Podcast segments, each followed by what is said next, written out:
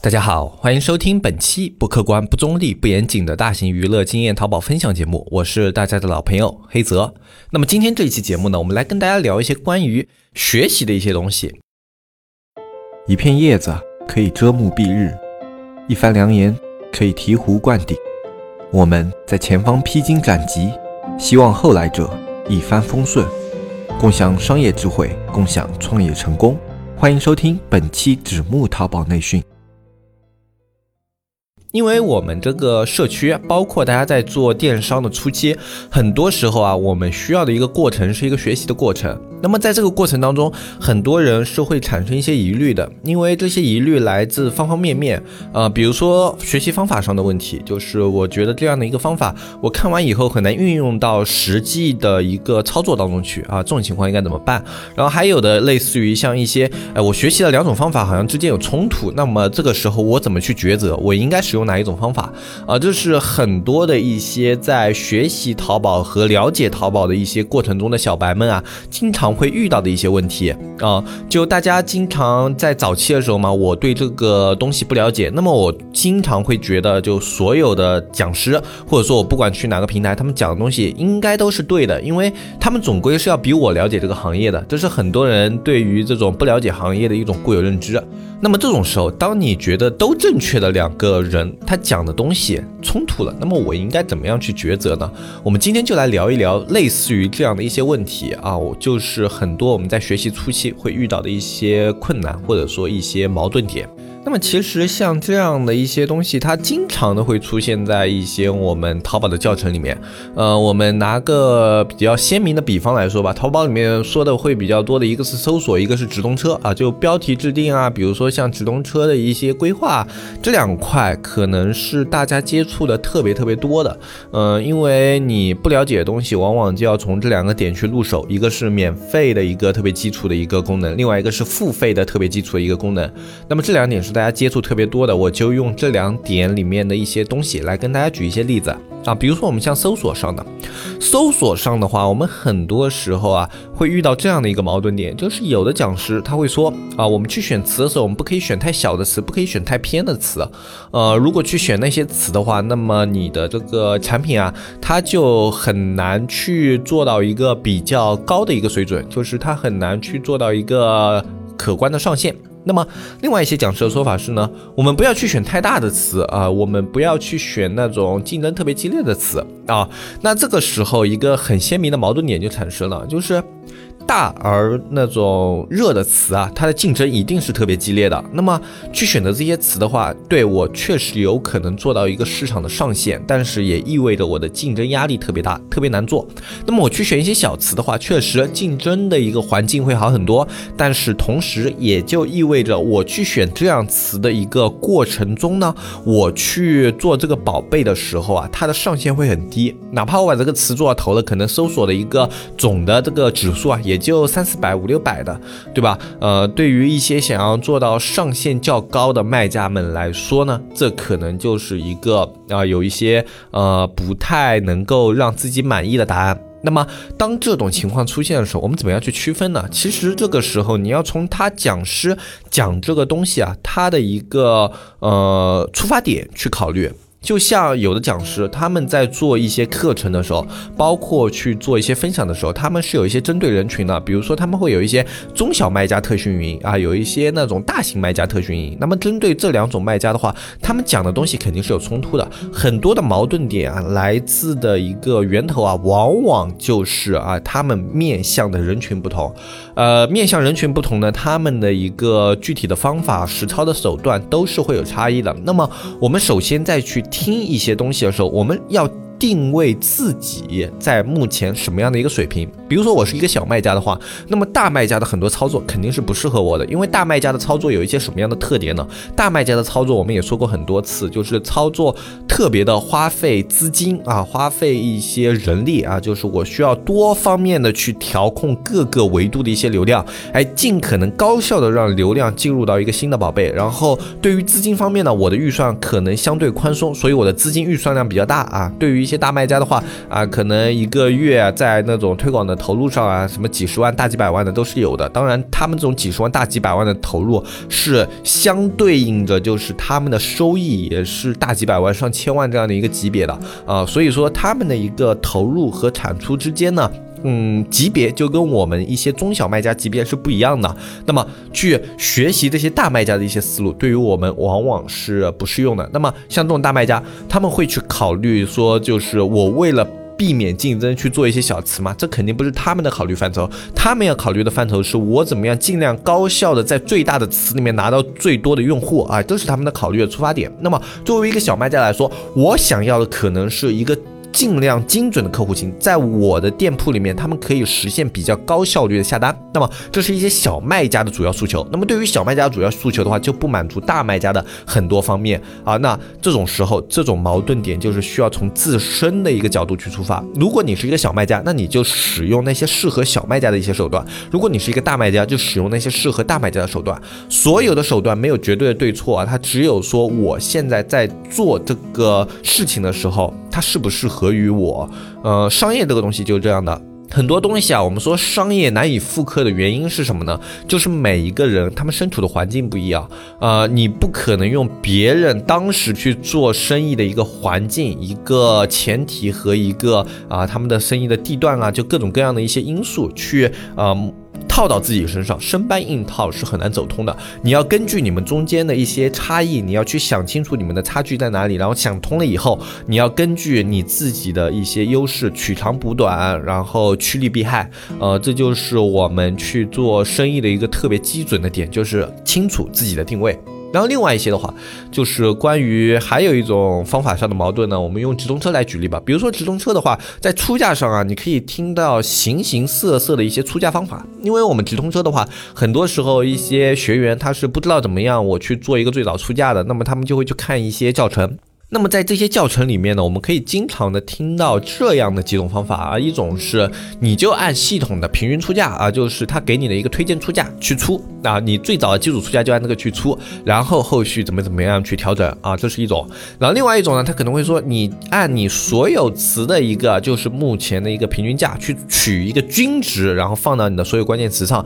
先用这个基础出价，然后我再去做调整。然后还有一些呢，可能会说你算一个均值，然后给它乘以。多少倍？比如说一点二倍、一点三倍啊，一点六倍都有，对吧？那么你按这样的一个出价方法去出啊，这是另外一种，就是很多的一些呃这种教程里面会说到的。然后其他的类似的，包括于选词，选词的话，它可能会说你去选展现量多少到多少的词之间呢，去作为一个基准词。呃，有的这个值会比较的偏小，有的词这种值会比较的偏大啊，对吧？你会发现你看的教程越多，你会思绪越乱。啊，越迷茫，就是说，到底谁说的是对的？我应该用哪种方法，对吧？但其实这里面所有的方法你都是可以去试的，就好像出价这个问题的话，我们要知道直通车它最后的目的是找到一个适合于自己的出价。就比如说我现在上架了一个商品，那么我先肯定会出一个价，比如说两块两块三，是吧？那我出了这个价以后，它不一定是个合适的出价。我需要让这个商品有展现，我需要让这个商品的 PPC 下降，我一定要让它一开始有人看到，我可能会去做一些溢价，对吧？然后我可能会去做一些时间折扣，各种各样的，然后。 어? 在这样的一个过程中呢，我的一个基础出价会慢慢的、慢慢的向我想要的那个出价去靠拢。最后你这个出价稳定的时候，跟你的一开始的基础出价肯定是差很多的，基本上是要比你最早基础出价要高啊。这是对于一些基础直通车来说的。那么在这种情况下的话，你会发现，你不管用哪一种基础出价的方法，你最后所达到的那个价位，往往就是同样的。比如说最后是三块六达到一个比较好的效果，或者。说三块五达到一个比较好的效果，你最终的出价往往就在这个出价上面，跟你的基础出价毫无关系啊，因为这个东西呢。它就像什么呢？它就像是一种解题方法。解题的方法的话，我们去做数学题做的比较多的一些朋友，或者说一些嗯卖家朋友的话，你可能会比较熟悉。就是我不管是用一元二次方程、二元二次方程，用函数曲线，还是用三角函数，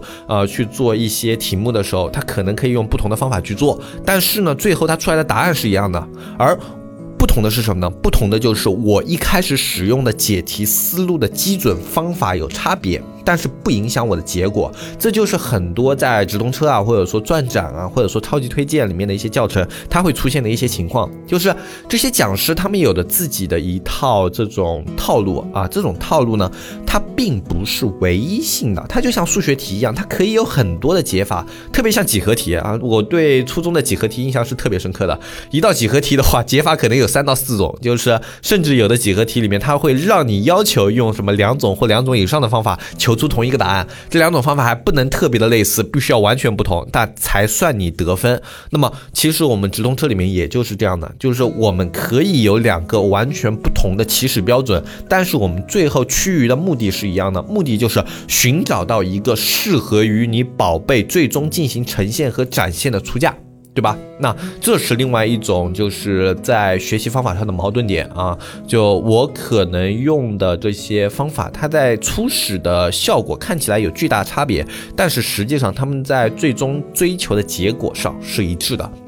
所以，我们有的时候也不需要特别去纠结，就是说我究竟使用哪种方法。如果你不确定的话，都试一遍呃，这是一个很好的一种，就是在商业里面啊，早期去的一种态度，因为。我不确定哪一种是最好的，那么我就把每一种方法都试一遍。那么其中总有一些是有效的、无效的。那么首先我可以把无效的给排除掉。如果都有效的话，我可以选择哪一种有效的方式更适合我，哪一种有效的方式对我来说性价比最高。呃，这就是在商业的早期尽可能去寻求不同方式的一些好处。呃，像我们的话，我们在去做淘宝的初期，其实也是特别的呃多元化的，就是我们那时候呃会学很多东西。呃，转展直通车，就我们那时候甚至呃，就是一边在做两三种转展的方法，一边在做两三种直通车的方法。呃，比如说一个讲师说我直通车一开始只能放十个以下的词，然后慢慢加词啊，我们先试一遍可不可以？后后来发现哎可以，然后后来另外一个讲师说要把所有的词都加进去，然后把不太好的词一个一个一个给清出去，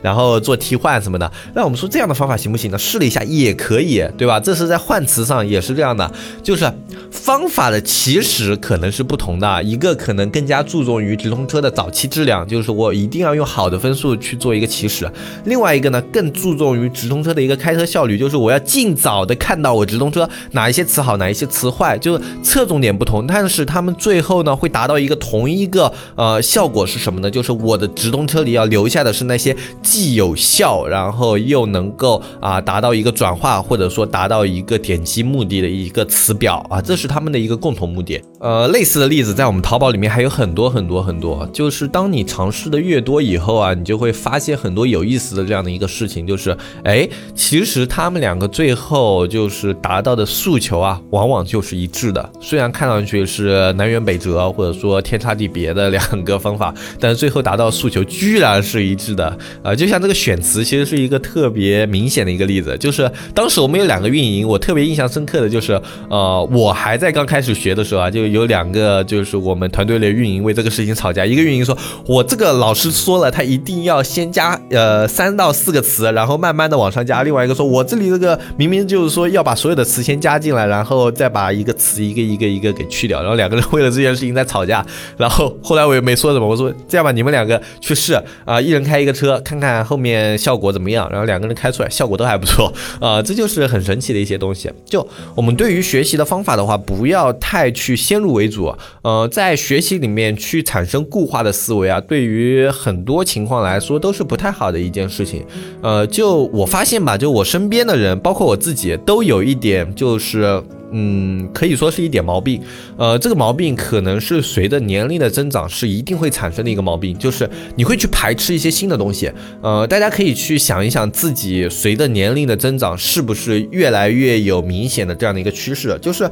呃，当你的年龄上涨的时候，你会排斥去学习一些新事物，你会觉得学习一些新事物的时候，呃，你会特别的累啊，特别的花费精力，然后呃，与此同时，你会觉得已经学习到的，或者说说已经在你大脑内形成印象的东西，它就是正确的，不管别人怎么说，我就觉得我这个是对的，因为如果我要去认同你那一套东西的话，我要花费一个新的精力和一个从头开始的这样的一个态度，哎，再去把这个事情重新理解一遍，特别的麻烦，对吧？所以随着年龄的增长，就人们就会越来越排斥去接受新的观念和学习新的事物。呃，但实际上这个东西和一个良性的学习模式它是相悖的，就是两个东西它是相互冲突的。所以呢，有的时候啊，虽然说这个随着年龄的增长必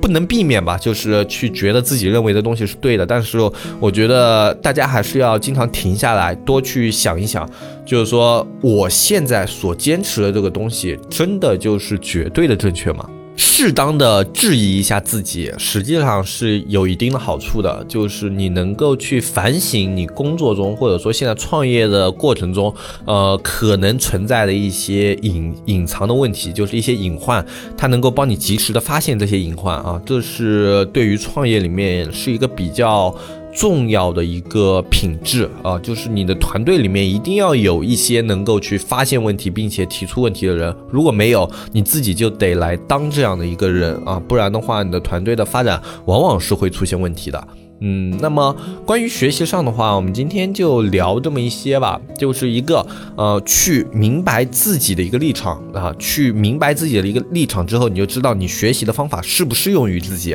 这是第一点。另外一点就是。当两个学习方法形成冲突的时候，你要去考虑的不是说我一定要选择一个对的方法，而是说两个方法有没有可能都正确，只是他们在某些节点上不同啊，只是他们啊在形成的一些过程中有一些细微的差别，然后我怎么样去从这样两个方法里面去选择更适合自己的那种，这才是我们在学习里面应该有的一个态度。好，那么在节目的最后呢，还是跟大家说一下，我们现在社区的加入方式是添加微信“纸木电商二”的拼音啊，去添加我们的新客服“纸木电商”。呃，纸木电商的拼音后面加一个阿拉伯数字二啊，就是我们新的微信号，在我们下方的详情页也有。你可以点开我们节目下方的详情页图片啊，拉到底部看一下，添加那个微信号就可以添加我们现在这个新的微信了。因为我们老微信的这个小安啊，他的好友数量马上就要到上限了。如果你再添加的话，很有可能当他到达上限以后，你加了小安他也加不进去。呃，所以呢，尽量啊，大家都去加这个新的微信号。只要你听到的是这一期节目，都去加新的微信号，不要再加以前那个小安的微信号了，好吧？那么今天这期节目呢，就跟大家说到这里啊，同时也提醒大家一点啊，不要重复添加，因为我们这个本。本身就是为了拓展好友位用的。如果你已经加了小安的话，如果再去加这个新微信号，又再用了一个好友位，呃，你不管去咨询哪个微信号，我们都是有回复的，都是小安同时兼职在线的，啊，那么你也不用担心去添加我们这个新微信号提问题没有人回复啊，不会有这样的一个情况啊，就两个微信号在的时候是都在的，小安是一起挂着的。嗯，然后最后我再稍微补充一下，就是我们这个节目，呃，添加微信号虽然是免费的，但是我们加入社区去开通我们社区的观看权限的话是收费的，三百六十五一年，每天一块钱啊，这是我们一直的一个收费标准，已经很久了。自从我们小程序新升级以后啊，就一直是这个标准，已经持续了快一年多了啊，所以说我们这个一直是一个收费的社区啊。我也在节目里面再跟大家说一下，因为我可能很久没有在节目里面说我们这个价格标准了，呃，很多的一些听友可能会产生一些误会，就觉得我们这是一个免费的社区，呃。其实不是啊，就我们这个一直是收费的，这些老听友的话也都知道，然后也是有很多听友一直在支持我们的社区的。那么，如果你觉得你想要去找一些免费社区的话，那么我们社区可能不太适合你。呃，因为之前的话是产生这样一些情况啊，就是有的一些听友加了我们这个小安的微信以后呢，呃，发现这个社区是收费的，然后就开始骂人家小姑娘。呃，我不太能理解啊，就是为什么要骂人？我们也没有说呃就把你的钱抢过来啊什么的，我们都是特别自愿的。包括有一些卖家咨询我们说，我们。适不适合做淘宝？比如说你不适合的话，我们就会比较客观公允的去说，你现在这情况不太适合做淘宝，我们会劝退他，并不是说为了你一定加社区我们就去昧着良心说话，我们社区是从来不干这种事情的。一些已经加了我们社区的一些听友，应该是比较了解这个情况的。嗯，我们也不是这样子去给一两个卖家去提意见了，是很多不太适合做淘宝的卖家，我们都去给他提了一些建议，然后包括他更适合怎么样的一些渠道的话，我们也会去做一些推荐。呃，所以说就是这个社区是收费的，你不要因为他收费你就去骂人，对吧？这点不太好，大家都成年人，没有什么呢是可以呃通过交流解决的。就成年人交流，我觉得是一个特别基准的一个事情嘛。呃，你觉得不好或者说不行的话，你可以不理我们，你可以把我们的微信删掉都没有关系，对吧？但是骂人这个行为就不太好啊，包括人家小姑娘，呃，因为职业素养比较高嘛，那也不会跟你对骂，对吧？呃，那受了委屈也只能跟我吐吐槽啊，吐槽完以后继续工作。你不觉得人家小姑娘也挺难做的吗？呃，何必要骂人呢，对吧？呃，我知道现在社会上一些这种收费的现象会比较乱啊，包括一些其他的培训机构啊，去诱导消费的情况特别严重。